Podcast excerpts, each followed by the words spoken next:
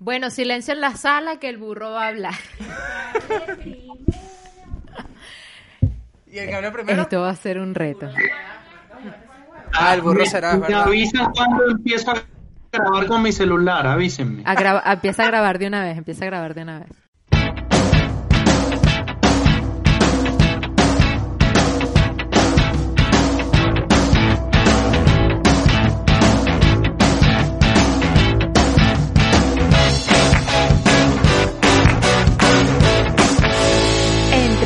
Cosa y otra. Bienvenidos al episodio número 18 de Entre una cosa y otra, tu podcast de catarsis de todos los miércoles que se graba.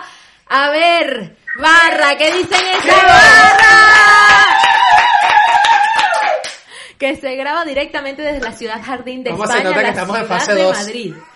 Fase 2 importante. Fase 2, de vuelta al estudio de Nosotricos Media House y aparte acompañados de un invitado de lujo, porque yo tengo unos palos encima y cabe destacar estoy muerta de la vergüenza. Vamos, bueno, pero espérate, hay que, no, tú no puedes lanzar así como que no, la bienvenida al invitado muy especial y no dices cuál es el invitado muy especial. Porque tienes que decirlo tú. Ok, Dani. vamos a recibir directamente desde vía, sal- Venezuela. vía satélite. Vía satélite, literalmente vía satélite. Ya nos va a echar ese cuento, ya sí, nos sí, va a sí, echar sí, ese- sí, ya vamos para allá. Al señor Gustavo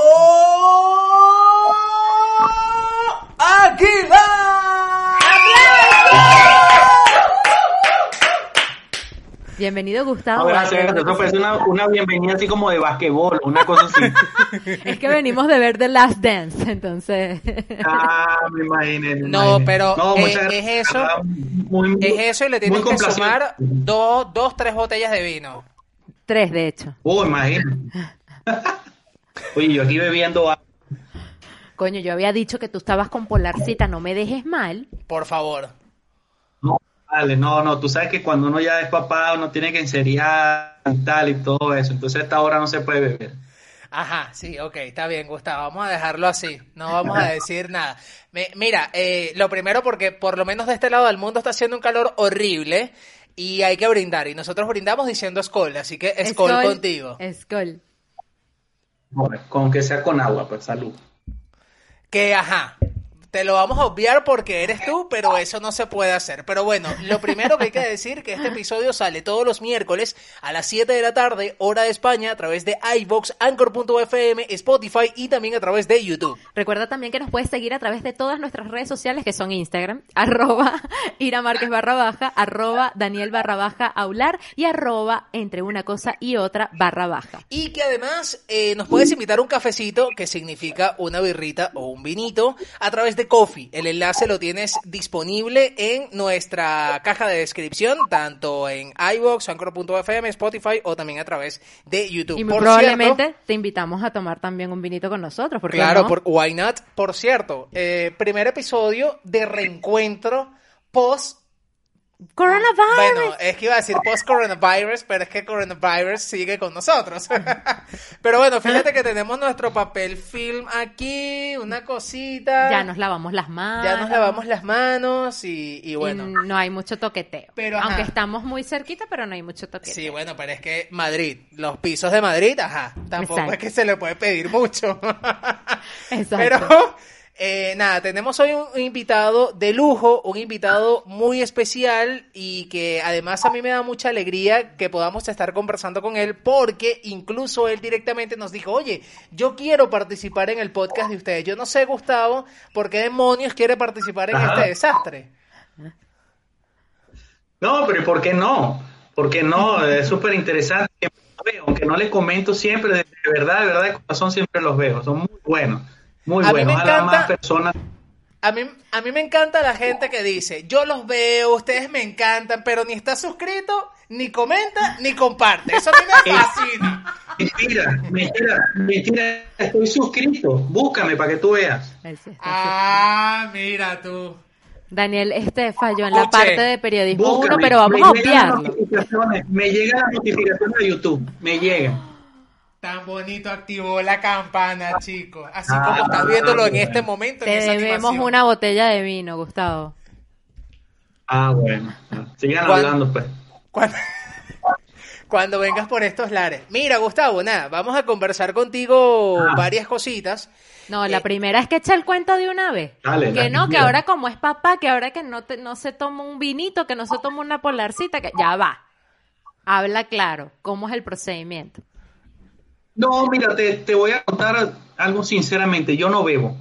Eh, o sea, esa palabra aquí en Venezuela es difícil y para los venezolanos es difícil, porque si yo te digo a ti que no bebo, tú vas a decir, este pana no se bebe, pero nada, nada, nada. Y yo voy a tu casa, de repente tú me dices, ¿quieres un vino? Sí, me tomo uno o dos, entonces vas a decir, ah, pero sí bebes, ¿me entiendes? Pero Sí, el sí. significado de beber es que si tú le dices, no, yo sí bebo, es que tú te bebes hasta el agua del florero, ¿me entiendes?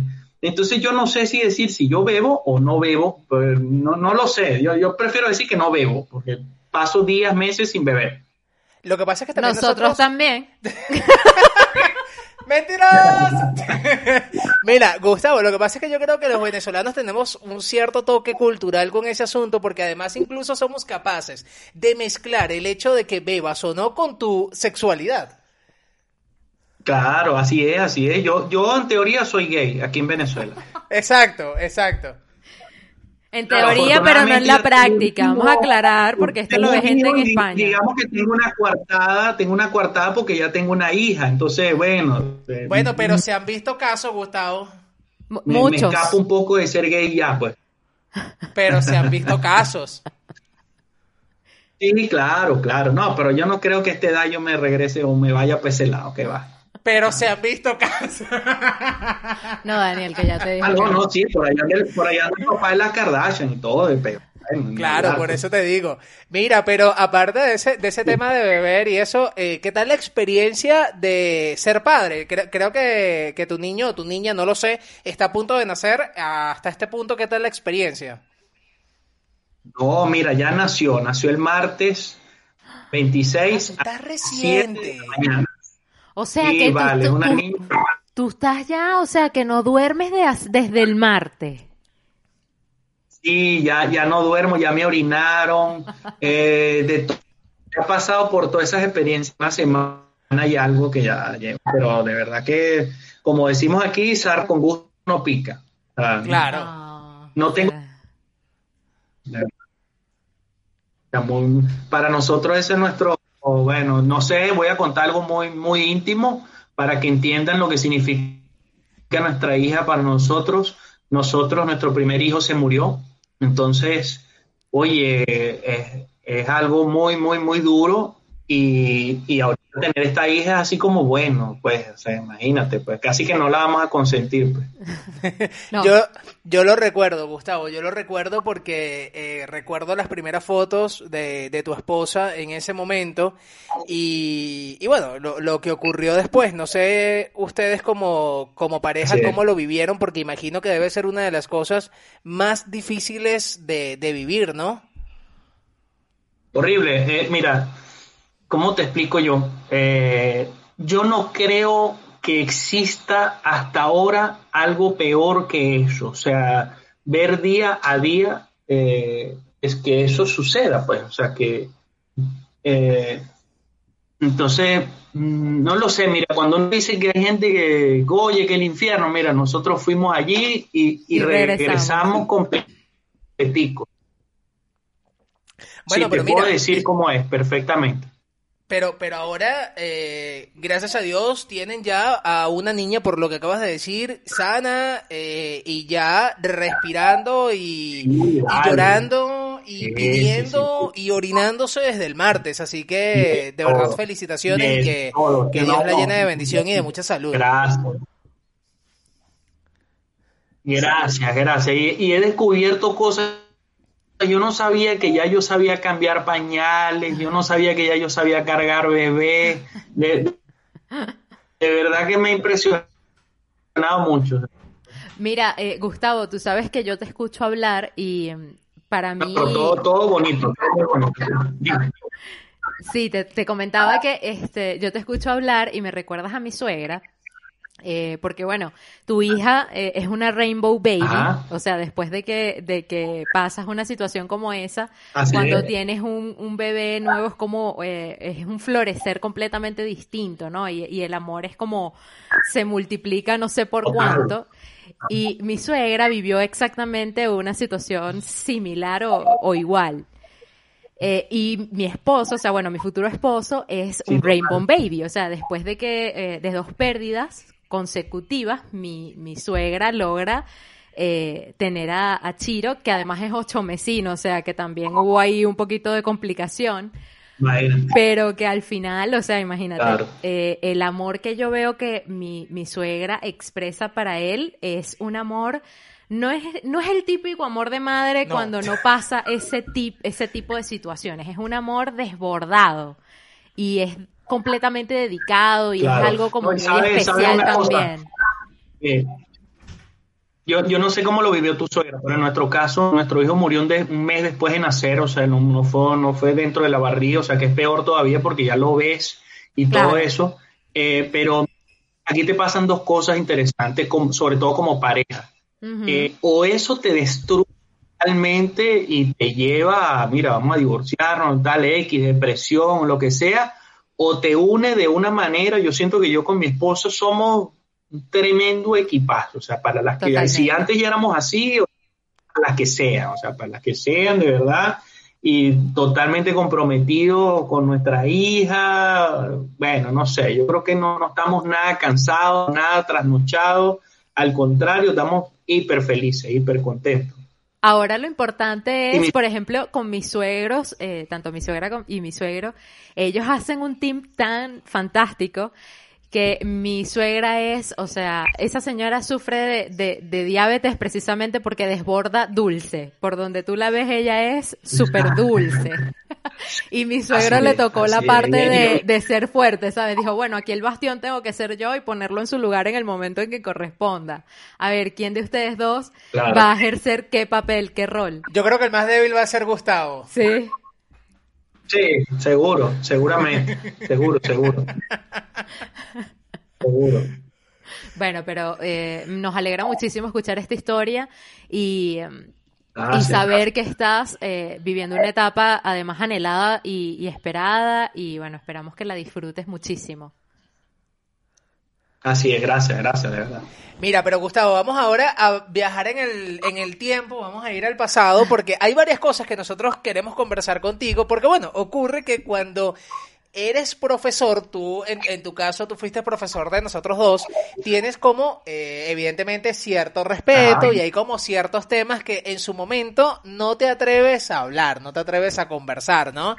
Pero ahora eh, ha pasado un tiempo, de hecho tú y yo logramos cultivar una relación muy bonita porque, bueno, compartimos juntos en, en AR Sistemas y, logramos trabajar juntos incluso y fue súper cool.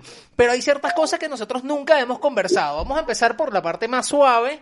Eh, vamos a hablar primero de cómo fueron, cómo fue, por ejemplo, tu carrera en el, en eh, estudiando, ¿no? Porque, por ejemplo, tú nos diste clase a nosotros de diseño gráfico y yo me imagino con esto no te quiero decir viejo, pero yo me imagino que del momento en que tú estudiaste al momento de que nos diste clase a nosotros, muchas cosas habrán cambiado en ese interín, ¿no? Claro, eh, lo que pasa es que a mí me fue cambiando la carrera porque yo estudié primero diseño y después estudié comunicación social. Eh, y después mi fotógrafo, incluso siendo comunicador social.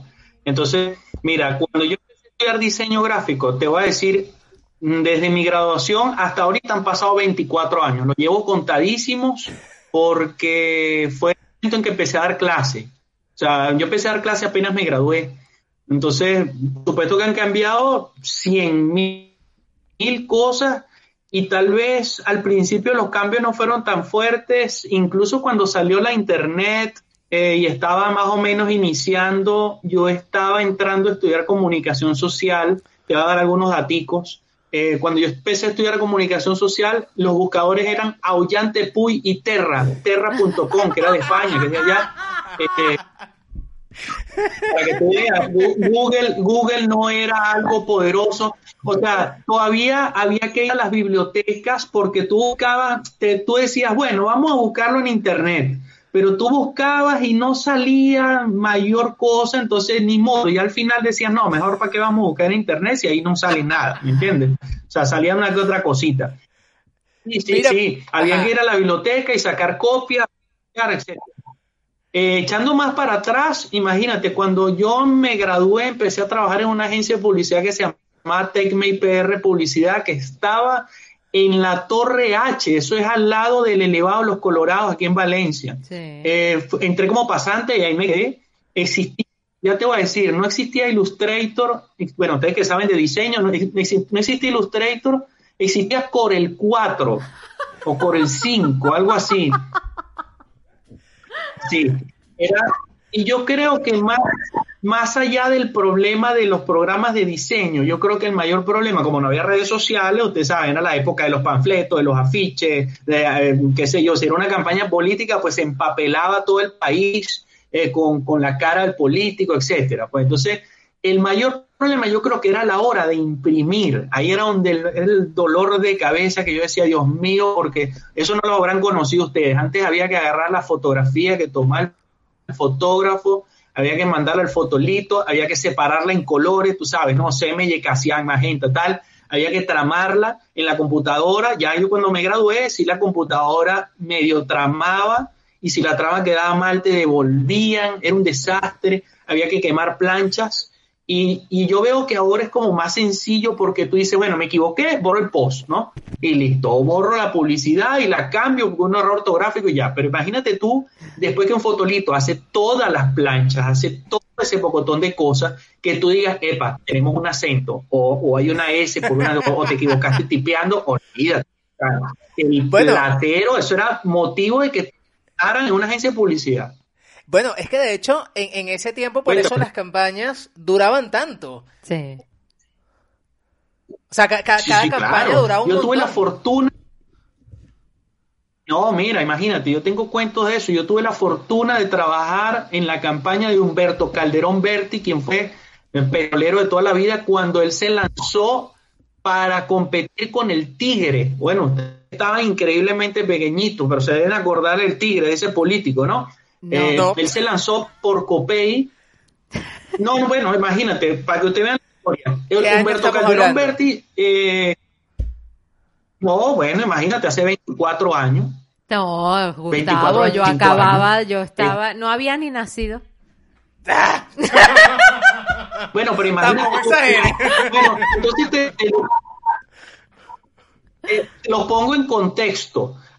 Los partidos políticos hacían una preelección. En esa época, por Copey estaba Eduardo Fernández, que se le llamaba el Tigre, lo pueden googlear, y estaba Humberto Calderón Berti. A mí me tocó hacer la campaña Humberto Calderón Berti por Copey, y luego de eso vinieron las elecciones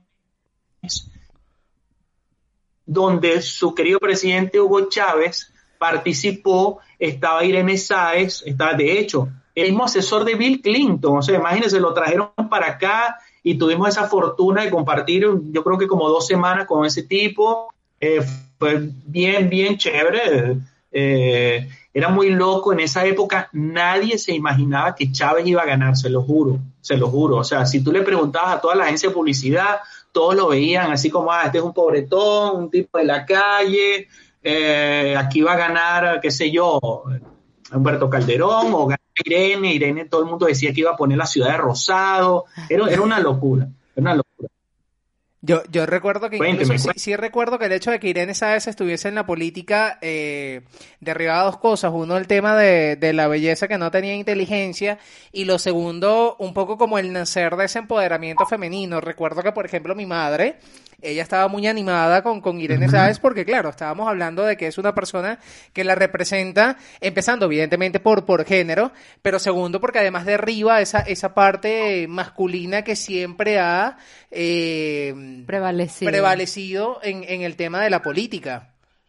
Pero de hecho creo que quedó súper claro. pero, pero, claro, eso lo vemos hoy en día, veintipico de años después, pero te digo, en esa época Irene Sáez no iba a ganar ni que quisiera, ni que fuera la jefa de la casa, porque era un país totalmente machista, incluyendo las mujeres, total. Las mujeres decían, no, gobernar porque eh, ahí la van a volver leña, la van a esguazar en la política, la política es muy sucia, y qué sé yo, cualquier cantidad de comentarios. O sea, ella no iba a ganar, ella definitivamente por, por una cuestión ideológica no iba a ganar, definitivamente. Y, ojo a ver si hoy en día también pasaría lo mismo, ¿eh? No creo. Yo creo que no. cómo se ven las cosas ahora. Piensa si hubiese ganado Irene Sae en vez de Chávez en esa época, ¿cómo estaría Venezuela? O sea, tú no estarías allá, ninguno, o sea, nos estaríamos viendo la cara en una radio buenísimo aquí, hablando personalmente. O sea, esa es la verdad. Totalmente. Mira, Gustavo, pero queríamos hablar otra cosa contigo porque, bueno, como lo dijimos hace un rato, tú fuiste profesor de nosotros. Así es. Pero ¿cómo decides dar clases? ¿Cómo fue ese paso de tú decir, bueno, voy a agarrar a este poco de carajitos y vamos a tratar de formarlos un poco? Bueno, te voy a echar un cuento. Mira, yo, yo no decidí nada. Eh, yo tenía 20 años y trabajaba en la agencia de publicidad. En la agencia de publicidad apenas me voy de la agencia, pues yo empecé como de pasante, tipo 18, 19, y a los 20, a mitad de los 20, dije, me, me voy de la agencia, tuve un problema con el jefe y tal, y me fui. dije, bueno, me quedé sin trabajo más o menos como en la semana siguiente de haberme quedado sin trabajo, eh, la una que fue mi profesora, Nelly de García, la pusieron de directora del Instituto de Diseño. Y entonces me dice, mire, los invito a una exposición de diseño y tal, ustedes saben, son muy comunes. Y fui, me acuerdo claramente, fui con mi compañera Marisela, eh, no me acuerdo su apellido, y Lenny. Fuimos los tres y entonces, después de la exposición, la profesora que era directora me dice, ¿a ustedes les gusta dar clases? Porque ustedes fueron buenos alumnos y tal. Yo, ni papa de dar clases ni nada, sino que yo por, bueno, no tenía trabajo y tal. Y yo dije, bueno, mm, pues, pues sí, le digo yo. Y la tipa así, de una me dice, 20 mañana que empiezas mañana. Imagínate tú, así. Entonces, yo dije, ver, llegué a mi casa, mire señores, tengo trabajo, voy a clase aquí acá. Me fui en la mañanita y antes de arreglar papeles en el instituto ni nada, después vemos de tal, ¿cómo te vamos a pagar? Me mandaron por un salón de clase, imagínate tú, varios de los alumnos tenían la misma edad mía, tenían 20 años. Imagínate tú, me temblaban las piernas, las manos, o sea, sudaba, yo, Dios mío, pero ¿qué, qué, qué, ¿en qué lío me metí yo? Entonces, te tengo que confesar algo. Mi primer semestre dando clases lo hice pésimo. Siempre se lo digo a todo el que me pregunta. Lo hice malísimo. Y no porque no supiera, ¿sabes? Yo, yo creo que sí sabía, pero eh, tenía un temor horroroso a, a que la gente pensara que no sabía. Y hoy en día eso me sirve a mí para identificar a quien no sabe y se los pongo como dato. Mire, todo profesor que llegue a un salón de clase y sea un tirano, eh, porque así fui yo en mi primer semestre, fui un tirano, tú sospechas, mira, el 99% de los profesores son piratas. Ese 1% que era yo, digamos que tiene miedo. ah, ¿me escuchan? Sí, sí, sí, perfectamente. Y, y te iba a comentar qué poderoso lo que acabas de decir, porque mi mamá es docente. Nunca fue docente de aula, pero eh, bueno, básicamente porque a ella le gustó más el área administrativa desde, desde toda la vida. Y porque no es facilidad con carajitos y con gente en eh, general. y, yo, y, yo, y yo debo aquí, o sea, decirlo y admitir una verdad de mi mamá, es que mi mamá no tiene ningún tipo de paciencia en lo absoluto. O sea, ella con nosotros, o sea, con mi hermana y conmigo, no tuvo la paciencia de, mami, la M con la A. No, esa no era mi mamá. Mi mamá era, es más, coño. Ay, te da un, ¿sabes? Ella te decía, ¿qué dice aquí? Ya la segunda, coñazo. Exacto. Entonces, entre, entre esa parte, entre esa parte eh, de, de no tener paciencia y la otra parte que es el orden que hay que preservar en un instituto educacional para que no se confundan o se traspapelen los resultados, etcétera, etcétera, a mi mamá le apasionaba más lo segundo. Pero mi mamá siempre tuvo un detalle con respecto a lo que era la educación, ¿no? Porque obviamente estaba rodeado de profesores y ella veía cualquier cantidad de situaciones en el colegio. Y ella decía, mira, un buen, un buen profesor es aquel que te empuja a que tú logres realmente entender que no te, no, no vive, el, el, el buen profesor no vive de la amenaza, no es que, o sea, Claro. eh, no, no es que bueno, si entraste tarde, entonces no, no eh, pierdes la asistencia, no, no, no, porque él no te quiere estigmatizar, realmente su, su verdadero éxito personal es que tú logres entender lo que él te va a enseñar. Claro. Y entonces la perso esas personas, o sea, no, no existe gran cantidad de gente en el mundo que quiera hacerte entender nada. Simplemente quiere que se acabe el año, que fulano le Claro. pague su, su quincena y ya está, hasta luego Mari Carmen. Entonces, eh, Claro, yo, yo, yo- yo reconozco que yo nunca lo hice por plata, ¿oíste? O sea, de, de verdad, o sea, no tenía trabajo, pero una vez que entré, o sea, me, me di cuenta que, mm, ¿cómo te fui un tirano? Porque uno también piensa que el respeto, o sea, que el respeto que te pueden tener los alumnos es gracias a que te tienen miedo, también porque uno Mm. tuvo profesores así claro.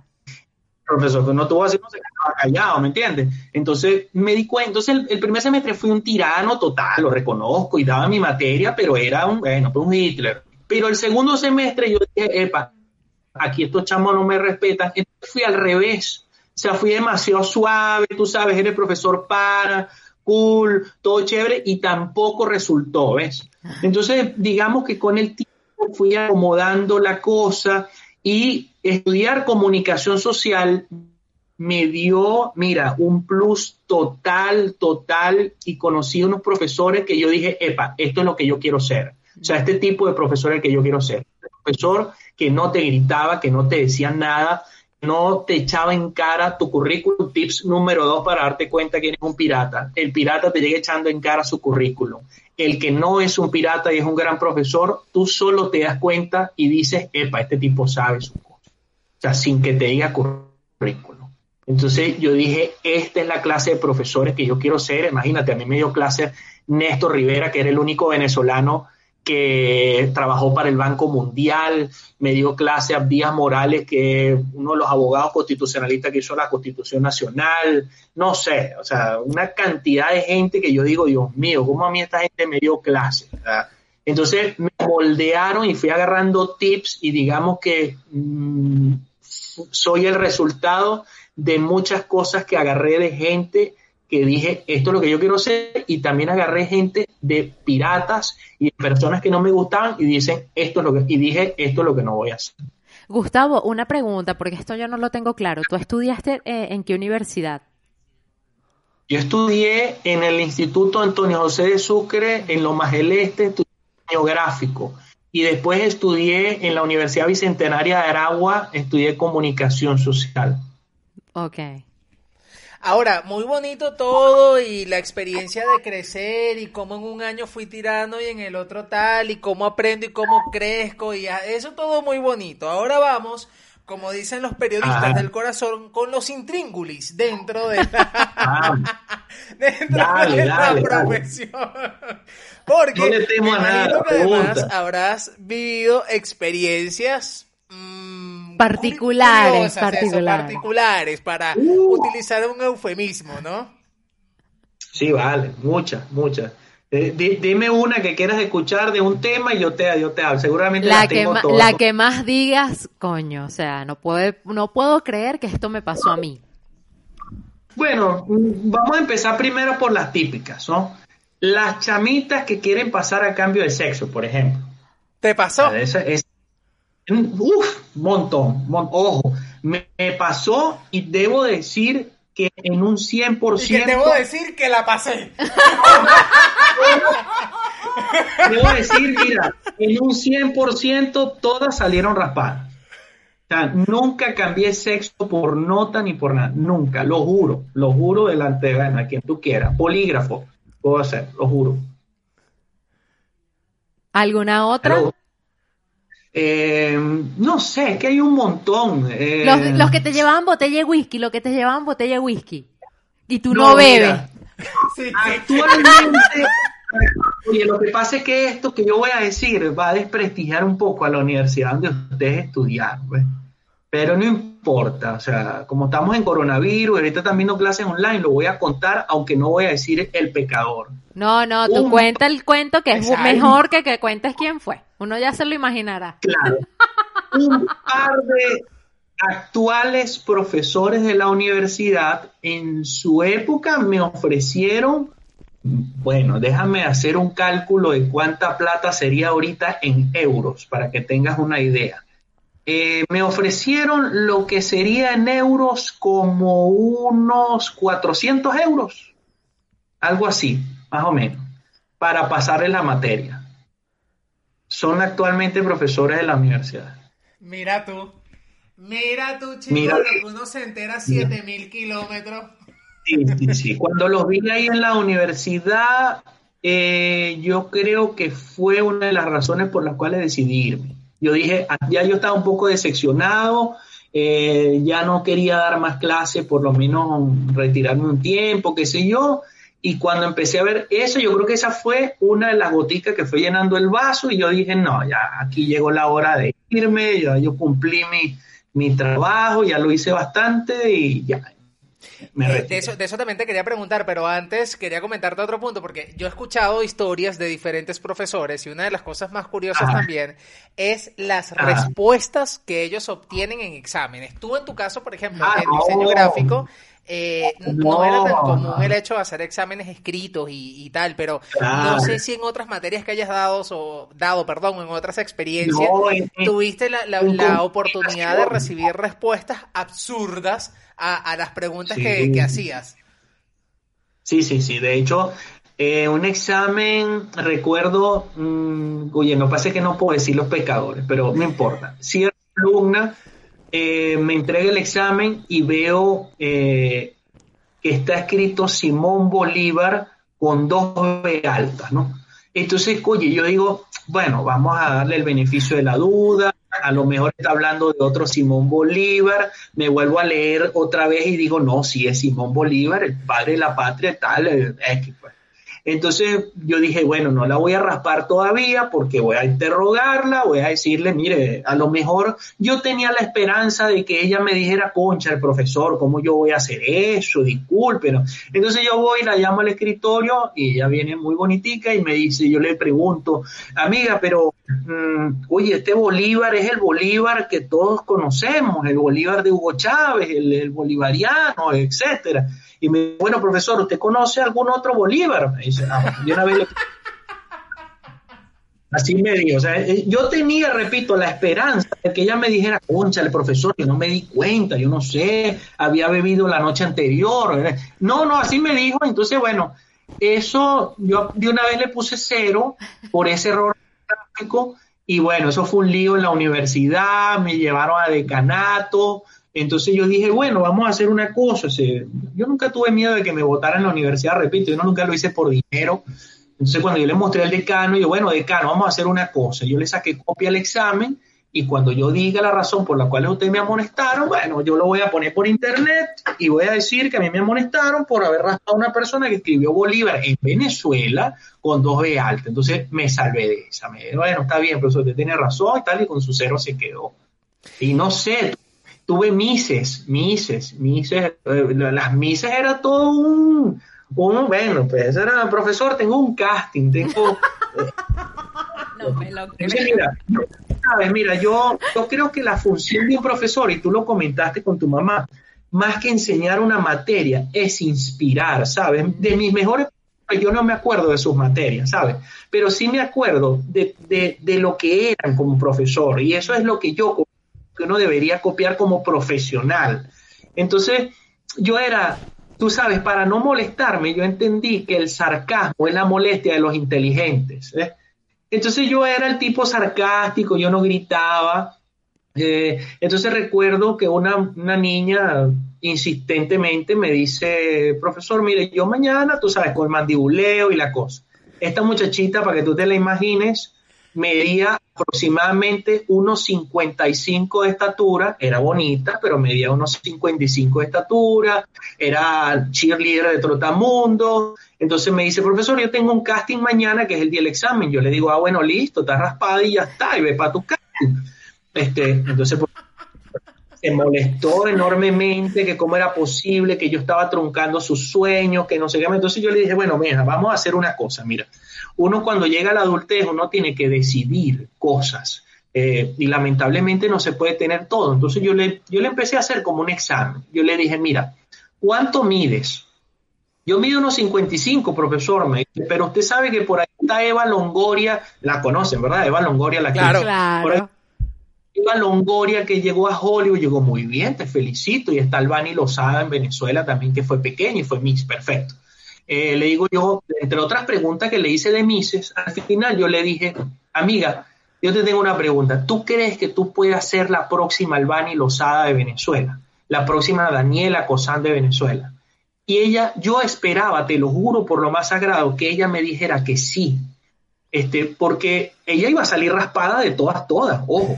Pero te lo juro, yo esperaba que ella me dijera, oye, sí, profesor. Entonces mi discurso hubiese sido, entonces, pierda el examen y siga su sueño. ¿eh? Claro. Porque eso le diría a los demás. Eh, entonces la muchacha me dice, no, profesor, tanto así no. Entonces yo le dije, está raspada y mañana, mi amor, al examen. Ven mañana, para que no te raspen, porque yo también, yo, yo un día me vi a la cara al espejo y yo dije, yo cara de modelo no tengo.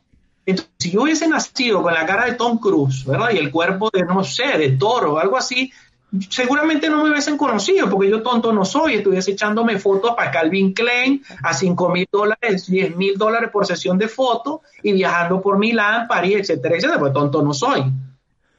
¿Me explico? Sí, Entonces, claro. así como es, así como eso tuve, eso tuve los Maradona, tú sabes, los, los futbolistas, profesor, un juego mañana en la, en la Isabelica, eh, importante. Sí, sí, entonces, nosotros estamos en Unión, Atlético Sector 4 de las Agüitas, eh, y eso es muy importante. Yo le decía, amigo, pero repito, le volví a repetir lo mismo. Tú vas a ser el próximo, qué sé yo, no sé, en aquella época, Juan Arango, por, por decir algo. Tú eres el, el próximo Juan Arango de Venezuela. No, profesor. Entonces estudie, hermano. Estudie, compadre.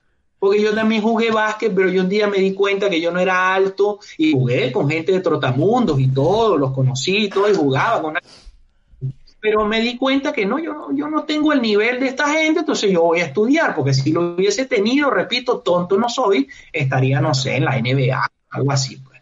Entonces, pero Gustavo, infinidad. quiero aprovechar estas anécdotas tan agradables. Tú sabes que yo había una materia que tú dabas que se llama técnicas Ah. trágicas. Técnica trágica, sí, claro. O que se llamaba técnicas trágicas. ¿Qué le llamabas? Yo le, No yo le fueron llamaba ustedes técnicas que trágicas. pusieron- No fueron ustedes los que le pusieron ese nombre. Ese nombre es viejísimo. Viejísimo desde que yo estudiaba. ojo. Mira, pero que eh, le quedaba fantástico, le quedaba fantástico, sobre todo para mí que yo lo odiaba.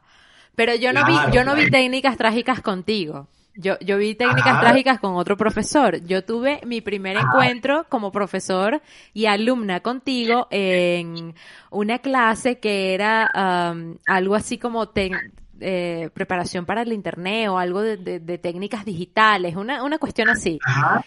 Y yo nunca Ah. voy a olvidar una clase muy particular que era un examen que tú nos estabas enseñando a programar páginas webs en Y de aquella WordPress, época. claro. En aquella Yo fui el primero que enseñó eso en la universidad. Imagínate. que me parecía súper cool, además, me parecía súper, súper cool.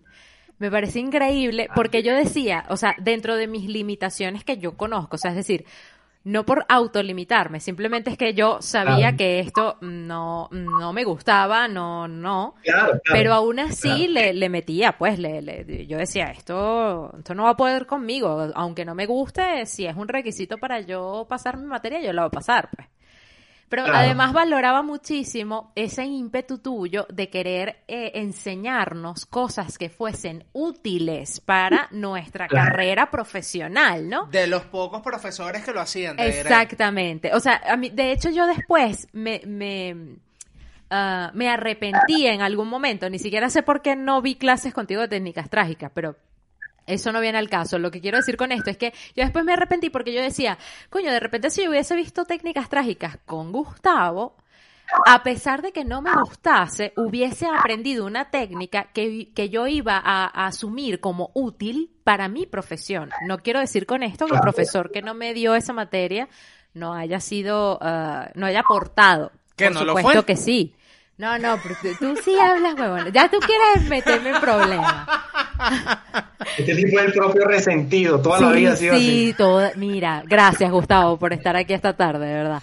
Tú no sabes cuánto yo aprecio tus comentarios en este momento. No, horrible, horrible, yo lo conozco, yo lo conozco. Es horrible. Pero bueno, total que eh, eso fue una experiencia, debo decir, porque yo, yo a, a diferencia de Daniel, yo no tuve esa, digamos, esa cercanía contigo, ¿no? Esa amistad después de la universidad. Yo, yo hice otra, otra vida, ¿no? De, después de la universidad. Pero eso en principio, cosa que a mí gratamente me, me gustó y, y, era algo que yo le decía a la gente, no, este profesor a mí honestamente me, me agrada. Y como tú, hubo otros profesores que, que mucha gente como que señalaba de alguna u otra manera y cuando yo veía clases decía, no, bueno, yo creo que es que hay una, una mala interpretación o una interpretación equivocada. Que eso también sucede en el mundo de, de, de, de, de dar y clases. Pero hay una, una, una anécdota que yo le comenté a Daniel, porque Daniel cuando me dice, mira que Gustavo quiere quiere participar en el, en el podcast, ¿no? Y yo, no, genial. Y él me dice, yo pensé que me ibas a decir que no, porque tú odiabas técnicas gráficas. Y yo, no, no, no, o sea, yo odiaba la materia, pero ya Gustavo, o sea, ni problema, tal. Y le digo, Gustavo fue mi, mi jurado de tesis. Y yo no sé si tú te acuerdas de eso. Sí, claro, claro que me acuerdo. Claro, claro. A lo mejor no es anécdota que vas a contar, pero sí, sí, claro, claro que me acuerdo. Pues no te acuerdas, yo no sé si tú te acuerdas con quién compartiste eh, ese, ese jurado en ese momento. Yo, yo de verdad olvidé hasta el nombre de esa persona. Eh, pero era, tú dices, ¿con quién era mi compañero de jurado? Sí. Era, era el profesor de la Carabobo Castillo, Castillo, gran amigo. No, era una mujer. Era una mujer. Era una mujer. Y yo no recuerdo cómo se llama ella. ¿Quién era tu tutora? Dime quién era tu tutora. Mi tutor, eh, mi tutora era Sandra Gutiérrez. Sandra, ah, Sandra. Era una mujer. Era una mujer. Uy, déjame acordarme, pensé que era Castillo, de verdad que no, no, no te sé decir. Bueno, cuéntame. Pues yo, tú sabes que hay una anécdota muy, a mí eso me marcó muchísimo porque como tengo, como tengo una mamá que es docente, evidentemente a mí esa, esa parte fue, fue difícil de, de, abordar. Fíjate el contexto. Yo, yo hice la tesis a distancia porque yo estaba viviendo en Caracas en ese momento, ya yo estaba ejerciendo prácticamente en Caracas. Y um, me toca el tema de presentar el anteproyecto, el anteproyecto no, eh, presentarles a ustedes como jurado el, eh, el, el proyecto para que hicieran las correcciones que ustedes consideraban pertinentes para luego hacer la presentación, ¿no? Resulta que yo tengo mi acercamiento primero con esta otra persona que honestamente no recuerdo el nombre.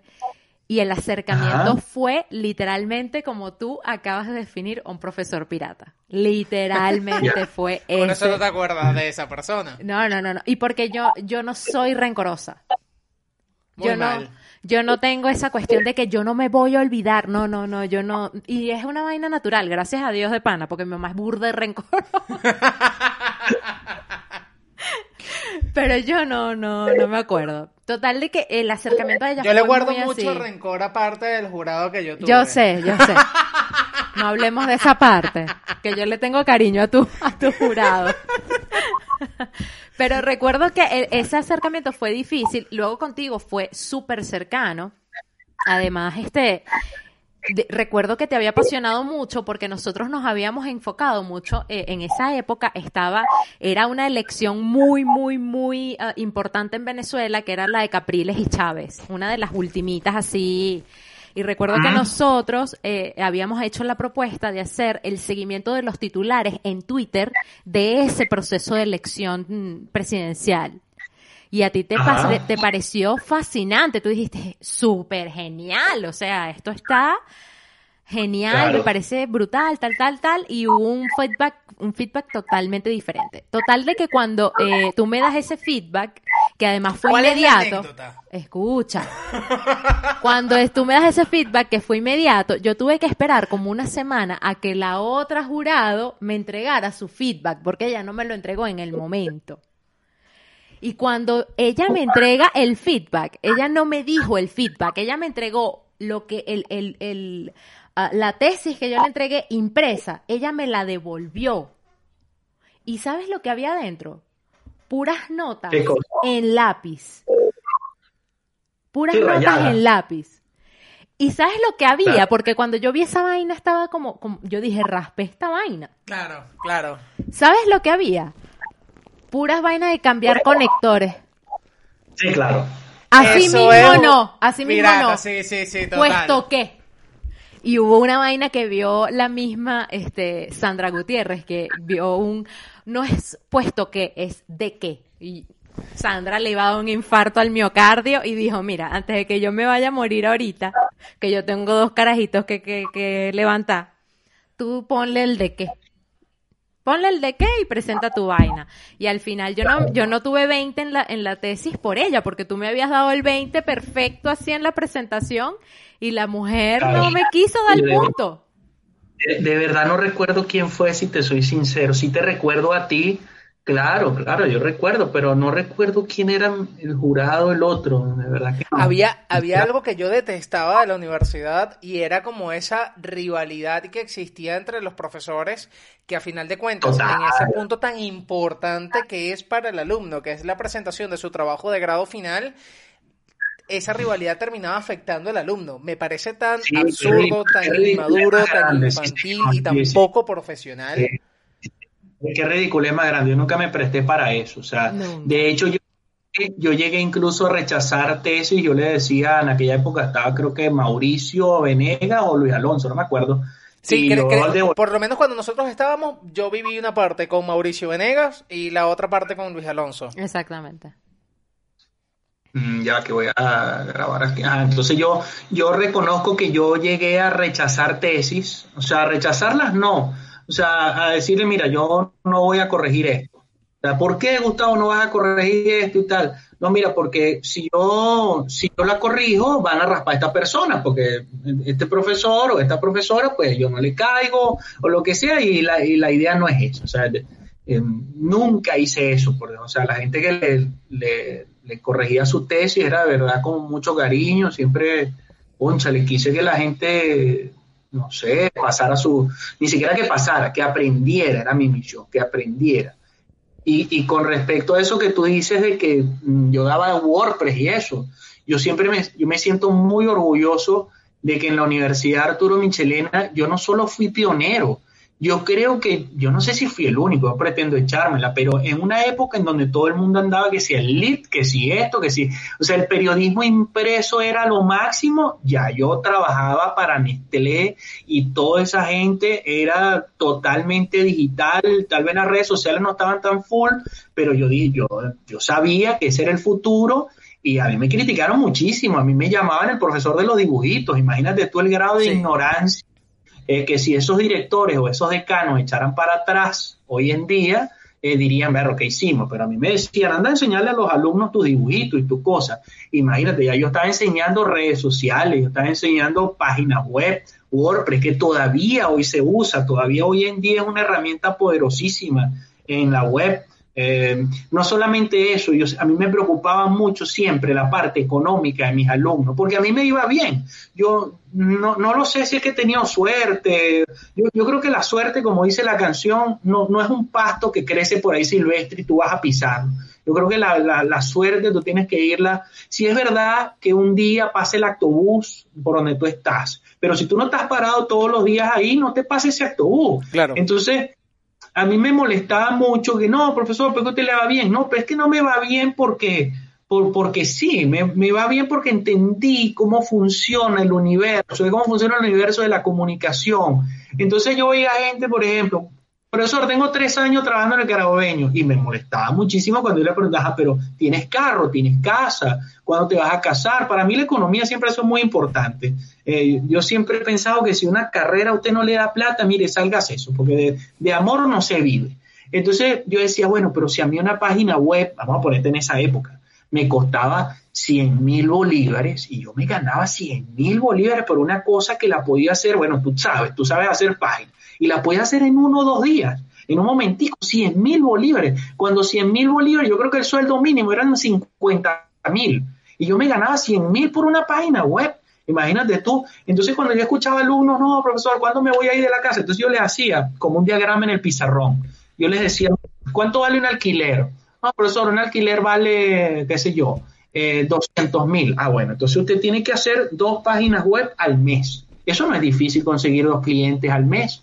No, profesor, y la comida. Ah, bueno, entonces yo le empezaba a sacar cuenta para que se dieran, la redundancia, para que se dieran cuenta de que sí se podía vivir solo en esa época, ¿no? Te estoy hablando de otros tiempos, de que sí se podía vivir solo, de que sí de verdad con tu carrera sí podías hacer algo importante, sí podías ganar dinero, porque yo lo hacía, yo no soy ningún superdotado, yo no fui para la NASA ni nada de eso, entonces yo decía, bueno, pero si yo lo hice y me parecía tan, yo no sé si es que a mí me salía solo, pero a mí me llegaban clientes, yo, yo vivía fastuosamente, entonces, creo que todavía no vivo mal, pero, pero yo en esa época, uff, bueno, pues yo iba todo, yo cuando no estaba con la que es mi esposa ahorita, iba a los restaurantes todos los fines de semana, sábado y domingo, en buenos restaurantes. Entonces imagínate tú, y eso es de la comunicación. Una gente, una gente con internet satelital. Mira, Mira echa el cuento del internet satelital porque, o sea, eso me tiene a mí volando sí, la cabeza. internet satelital, chicas, se llama Megadata este, te instalan tu antena y tu cosa y el mismo día tienes internet y bueno, como te puedes dar cuenta, estamos hablando fenomenalmente aquí, video y todo. Un gigabyte de subida. No. No, dos. Dos. Mira tú. ¿Y nosotros cuánto es que contratamos aquí? Yo no sé cuánto tendrás. Él, dirá, estos pobres, estos pobres diablos. Y, con el dedicado, dedicado. Oh, no solamente son dos, es dedicado, es empresarial. Dedicado Daniel. Y, es simétrico. Sí, claro, claro. Entonces tú, tú decides cuál quieres. Yo te, tú puedes poner los, que tú quieras, ¿no? Pero el que yo tengo es de dos de bajada, que es el más importante, y creo que uno de subida, algo así, algo así. Y todo de lo lindo, de lo lindo. Mira, Gustavo, que te iba a comentar de, otra cosita porque, bueno, se nos está acabando un poco el tiempo, pero quería comentarte sobre una experiencia que, viviste junto a tu esposa y que nos tiene a nosotros aquí, que es la, migración. viviste la experiencia de salir de Venezuela, ir a Panamá. Eh, cuéntanos un poco cómo fue ese, ese proceso, porque de hecho sé que estuviste un tiempo en, Panamá y, y ahora mismo te encuentras en Venezuela nuevamente. ¿Cómo fue ese proceso en, Panamá? Bueno, eh, en Panamá, mira, a mí no fue bien en Panamá, no me da vergüenza decirlo. Eh, creo que me fui en el peor momento para migrar hacia Panamá. O sea, fue imposible conseguir los papeles a pesar de que estábamos en una buena posición económica, fuimos a invertir allá, pero fue un país totalmente cerrado a recibir a venezolanos en esa época, pero total. O sea, Mm, yo no sé, bueno, sí, es algo de xenofobia, sí, porque era con nosotros totalmente, con nosotros con los colombianos, total, total. O sea, era una broma de, mira, reuniendo los requisitos, la cosa, aquí está esto, nada, no había manera de recibir los papeles y sin los papeles, pues era horroroso, la policía te perseguía y yo nunca he estado en una situación de, de calle como para que a mí la policía me esté me esté persiguiendo. Además, allá ocurrió lo de mi hijo, mi hijo murió allá, entonces de verdad que es un país que lo tengo como bien, conchale, mira, uno nunca debe decir está bueno beberé, pero ni regalado, ¿sabes? Y, ojo, ojo, dejé varios amigos allá panameños fabulosos, eh, tremendas personas, pero de verdad como país, conchale, no, no, no me parece el mejor país, creo que fue, yo no lo pongo como un error, fue, fue una experiencia bonita, vivimos cosas chéveres, pero decidimos regresarnos a Venezuela, donde sí teníamos un trabajo, teníamos o tenemos un trabajo, eh, una empresa nos va relativamente bien dentro de este desastre. yo no sé si decir esto porque la gente se ofende, decir que a uno le va bien. ¿Cómo te va a ir bien? Bueno, pero ojo, dentro del desastre eh, pues a mí me va bien, tengo mi apartamento, eh, bueno, tú ya viste, ¿no? Tengo internet dedicado, mi carro, mi auto, tengo mi hijo, mi hijo no, mi hija no le falta nada, no sé, o sea, yo creo que mi papá decía que uno, uno estaba bien no por ser millonario, sino porque no te faltara nada. Total, total. ¿Tú estás en el, en, el mismo apartamento que yo conocí? No, no, no, ese apartamento era alquilado, nosotros, para que tú veas lo bien ah. que nos fue regresamos de Panamá, nos compramos un apartamento en Tazajal, en Naguanagua, muy bonito, lo remodelamos como nos dio la gana, o sea que significa que, oye, a mi entender, eso no lo puede hacer todo el mundo, significa que nos estaba yendo bien o nos está yendo bien. Claro, yo, recuerdo ese momento en el que ustedes se fueron a Panamá y ciertamente ya era un momento bastante complicado con los venezolanos y recuerdo incluso conversaciones que tuvimos que parte de esa de ese rechazo a los venezolanos es el buen talento que llegó a Venezuela, porque incluso recuerdo conversaciones que tuvimos donde me decías que el empresario panameño prefería evidentemente trabajar con venezolanos que con gente local, pues bueno, por la dedicación, porque es gente resolutiva. Me contabas una experiencia de una gente que tenía una, una empresa de, de impresión de publicidad y, y esa, esa parte resolutiva y ese, esa preparación que, que lleva el venezolano pues evidentemente no, no les gustó a la, a la gente local. Mira, eso, eso, lo que pasa es que ustedes están muy chamos, ¿ves? Pero yo creo que Panamá es la Venezuela de los años 80. Cuando estábamos en los años 80, eh, pasaba exactamente igual. Estoy hablando de 1980. Eh, yo recuerdo que estaba muy pequeño, pero sí venían muchos norteamericanos para acá. Todas las empresas traían, era la época del boom de Venezuela, estaban los laboratorios, etcétera. Entonces venían muchos gringos. Y los norteamericanos, los llamaban gringos, pero los norteamericanos, por supuesto, la gente les tenía envidia, la gente decía, oye, pero ¿por qué el norteamericano llegó de una vez siendo gerente si yo tengo 10 años en la empresa? Y claro, lo que no nos dábamos cuenta acá es que ese norteamericano venía no solamente con años de experiencia como tú, sino que venía con posgrados, con doctorados que nosotros no teníamos en general. Entonces el venezolano poco a poco se fue dando cuenta que, ah, ok, ya no solamente hace falta graduarme, sino que estar en un posgrado, que es un doctorado, y producto de esa bonanza que tuvo Venezuela, gracias a Dios, incluyéndolo a ustedes, pudimos estudiar todo, absolutamente todo. Y de paso, los grandes profesionales del mundo daban clase aquí en Venezuela. Entonces, imagínate tú la preparación de cualquiera. O sea, para lo que a ti te debe pasar, pasa mucho, me ido a Colombia, en todos lados, y a ti te debe pasar, ¿no? Que, que tú ves que en Colombia, por ejemplo, un lugar que conozco, es difícil. O sea, en Panamá es difícil encontrarte un profesional con doctorado. En cambio, tú ves a un venezolano y tú le dices, tú le puedes preguntar a cualquiera. ¿Y tú de qué te graduaste? Y te va a decir que soy tal cosa. O sea, eso en otros países no sucede. O sea, para lo que a ti es normal ser un licenciado, que todos los venezolanos sean contadores, ingenieros, en otros países no sucede así. La gente no estudia, estudiamos nosotros los venezolanos. Eh, gracias, por supuesto, al boom petrolero y todo eso que ustedes tuvieron la fortuna igual que yo. Entonces, eh, no solamente es estudiar, es la preparación que tuvimos, porque aquí fue un país de punta. Eh, lamentablemente ustedes conocieron la bajada de Venezuela, pero Venezuela fue un país con las grandes empresas aquí donde tuvimos la oportunidad de codear. Bueno, yo llegué a trabajar para Nestlé, para, para, para Goodyear, para, no sé, para Filtros Wix, etcétera, un poco de cosas que yo digo, pero, pero ¿cómo llegué yo aquí? Entonces esa experiencia que te dan esas empresas, uno se la transmitía también a los alumnos y así, así sucesivamente. Entonces, esos alumnos o esas personas que se fueron a otros países, yo, me di cuenta en Panamá que el venezolano se menosprecia demasiado, ¿sabes? El venezolano ve a un portugués o a un español o a un norteamericano y dice, ah, este, que este es ingeniero norteamericano, ¿sabes? Pero tú te das cuenta cuando llegas a los Estados Unidos o cuando llegas a, España y dices, epa, pero yo sé más, ¿me explico? O yo sé más, o sé lo mismo, o, o estoy al nivel lo que se O no solamente, o no solamente sé sino que además lo, resuelvo en el momento. Claro, porque el venezolano tiene ese plus, que eso sí es de nacimiento, no me preguntes por qué. El, venezolano tiene esa capacidad de resolver, de creatividad.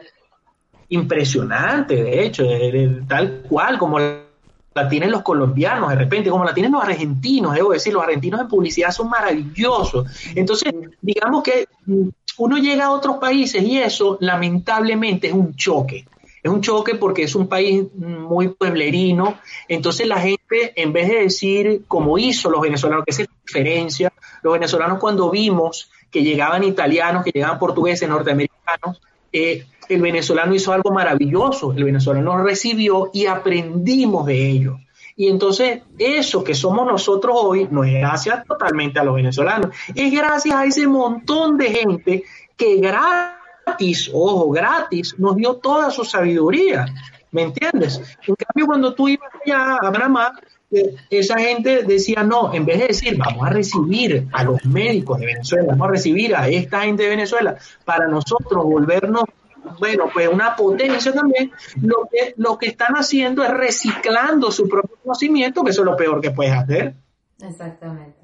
Además, además recibir una gente que ya está preparada, que al gobierno no le va a costar absolutamente nada porque ya están preparados, pero bueno, eso es ya entrar a otras profundidades, ¿no? Imagínate tú, imagínate tú que tú llegues a una universidad como llegué yo y a ti te diga, mire señores, este es el hijo venezolano que trabaja para el Banco Mundial en toda Latinoamérica. O sea, como tú, o sea, ese es un tipo que en cualquier país yo le diría, véngase a clase para acá. O sea, así de simple. O, como al papá de Leopoldo López, que ahora mismo está en el, el Parlamento Europeo, representando a España, pero es venezolano. Vamos a hablar de. Vamos a hablar de medicina, que hay médicos en Venezuela que le han dado premios en universidades españolas sin haber estudiado allá por ser unos grandes doctores. Totalmente. Entonces, imagínate, yo fui a Panamá o lo que sea, yo estuviera llamando a ese doctor, mire doctor, usted no se quiere venir para cada clase de posgrado de cardiología por tantos miles de dólares el Estado le va a pagar. Entonces, lamentablemente, en Panamá ocurre lo mismo que está ocurriendo en Venezuela. El petróleo de Panamá es el bendito canal de Panamá. Eso es lo que mantiene a todos los presidentes han hecho o van, de hecho Panamá yo creo que dentro de unos años vuelve Chávez, otra vez otro Chávez, esa es la verdad, porque los presidentes han hecho exactamente lo mismo que hicieron acá. Eh, y vamos a, ir más atrás de Chávez. Los presidentes que han hecho, ah, bueno, que hay dinero, bastante plata, entonces necesitamos votos para ganar. ¿Qué, dónde, ¿Qué hacemos? Regalar dinero. Subsidios lo llaman allá en Panamá. Entonces, ahí hay un montón de gente que no trabaja. O sea, Chávez como tú, más jóvenes que ustedes, que no trabajan, simplemente me dan un subsidio y tú dirás, oye, Gustavo, pero eso es poquito, no importa, pero tú los acostumbras a que con eso como, porque si yo llego a conseguir un trabajo, y de hecho en España sucede, si tú llegas a conseguir un trabajo, te quitan el subsidio. Justamente te lo íbamos a comentar. Claro, entonces eso es lo peor que tú le puedes hacer a un ser humano. Tú en vez de darle un subsidio, lo que, lo que llama el y todo es una ayuda, tú deberías darle a la gente un trabajo, la oportunidad de crecer, o sea, que es lo que ustedes están haciendo. No, o sea, yo, no, no le dejes el pez, no le dejes el pez, enséñalo a pescar.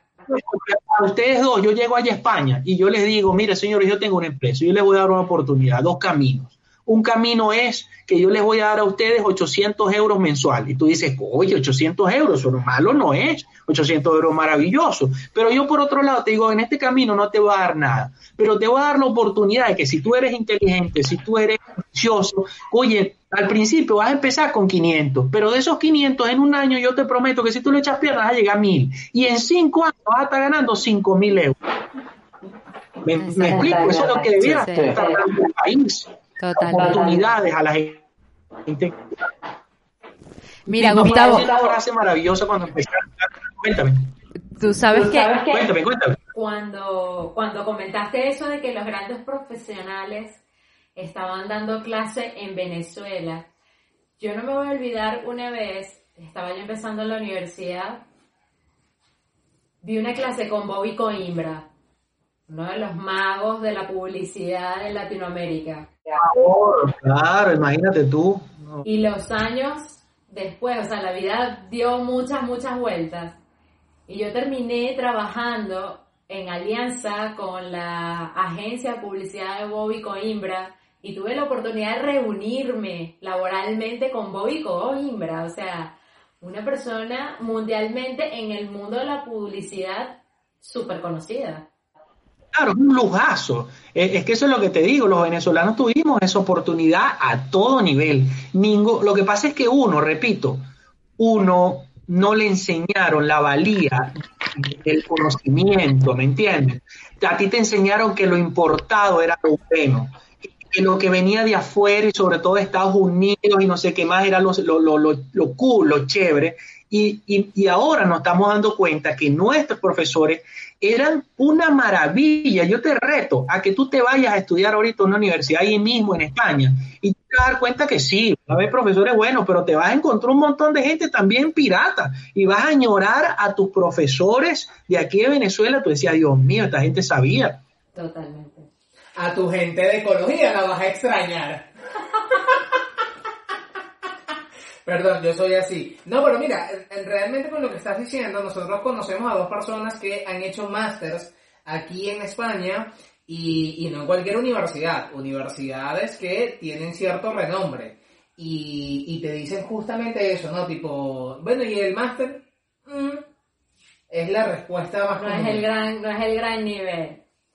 Total, total. Y, y es lo que te digo, mira, eh, yo cuando veo a exalumnos míos que trabajan para ESPN, que están en Amazon, que están en Vodafone, que, o sea, en diferentes empresas como grandes profesionales, como Alexandra Rullero, que trabaja en, en, ahí en Amazon, en España, ya vive en Barcelona, eh, y es directora de proyectos de no sé qué más, es Helio, que trabaja en ESPN, y un poco de gente, yo digo, epa, pero tan mal no fue la universidad, ¿no? O sea, tanto que decían que no, que la universidad, que el este es mejor, que la central es mejor, yo digo, bueno, pero, pero tan mal no nos fue, porque estos alumnos entonces no han debido llegar allá. Sí, total. Honestamente ahí entraríamos en un debate, pero no voy a entrar ahí. Gustavo, vamos a dejarlo hasta aquí, que el episodio viene quedando bello.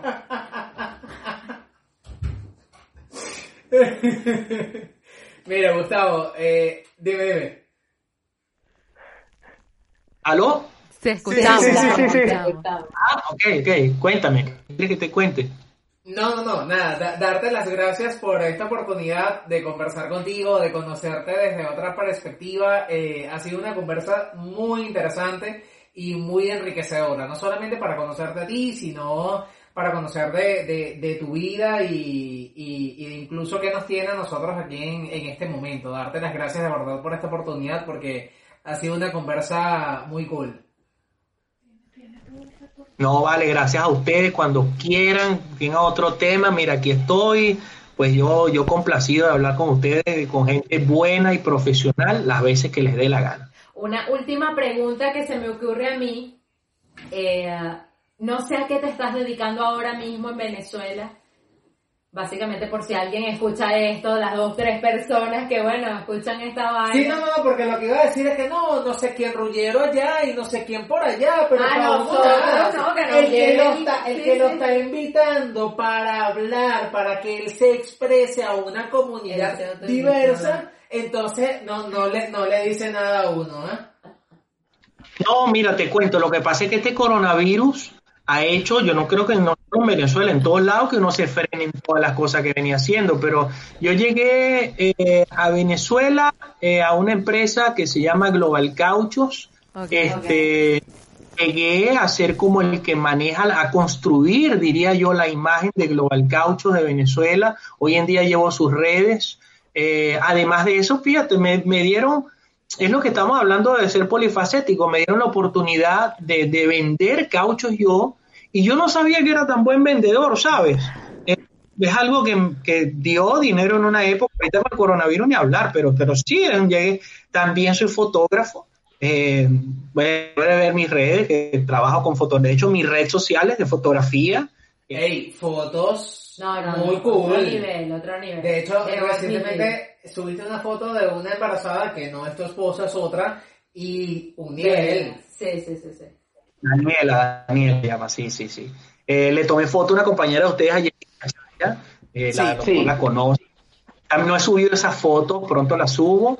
Eh, y, y, nada, o sea, yo hago, es lo que te digo, la comunicación es increíblemente amplia, ¿sabes? Cuando me dieron la cuestión de los cauchos, y esto lo digo como para cerrar, la, la comunicación es tan amplia, yo decía, pero si yo no sé nada de cauchos, pero entonces agarré y hice lo mismo que haría un periodista, ¿sabes? Me fui, me investigué la marca, todo, cuáles eran las características, los pros y los contras de la marca, y entonces cuando yo le llegaba a vender a la gente, mira, te vendo esto y tal, yo me sabía, llegué a saber más incluso que el dueño, incluso que los grandes vendedores, entonces la gente decía, coño, pero ¿cómo haces tú para venderle a la gente? yo, bueno, aplicando la comunicación, hermano. O sea, yo no le vendo cauchos a la gente, yo le vendo un concepto, porque nosotros vendemos una marca específica.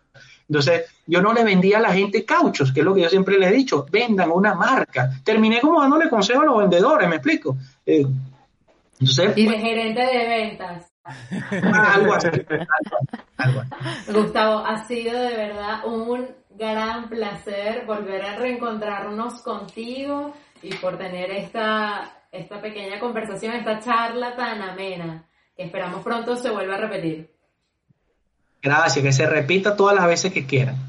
Y a ustedes recordarle que este episodio sale todos los miércoles a las 7 de la tarde, hora de España, a través de iBox, Anchor.fm, Spotify y también a través de YouTube. Usted vaya a Instagram y busque los siguientes usuarios. Arroba Ira barra baja, arroba Daniel barra baja hablar y arroba entre una cosa y otra barra baja. Y además recuerda suscribirte, así como te está indicando esta animación, y además eh, darle a la campanita. Lo hemos dicho en la red social de Gustavo. Ah, Gustavo, ¿cómo, cómo es que es tu Instagram? Eh, yo me llamo Gustavo Adolfo Aguilar Perdomo, por lo tanto mi red social se llama GusApp, es decir, Gus A y P. Muy bien. Y GusApp en Instagram también. Y además, usted que está del otro lado, recuerda que también tienes la posibilidad, la oportunidad de brindarle un cafecito, a.k.a. vino o cervecita, a este par de dos aquí a través de Coffee. El enlace te lo dejamos en la caja de descripción. Él es Daniel Hablar. Ella es Irander Márquez. Y aquí estamos entre una cosa y otra. Adiós. Hasta luego. Entre una cosa y otra.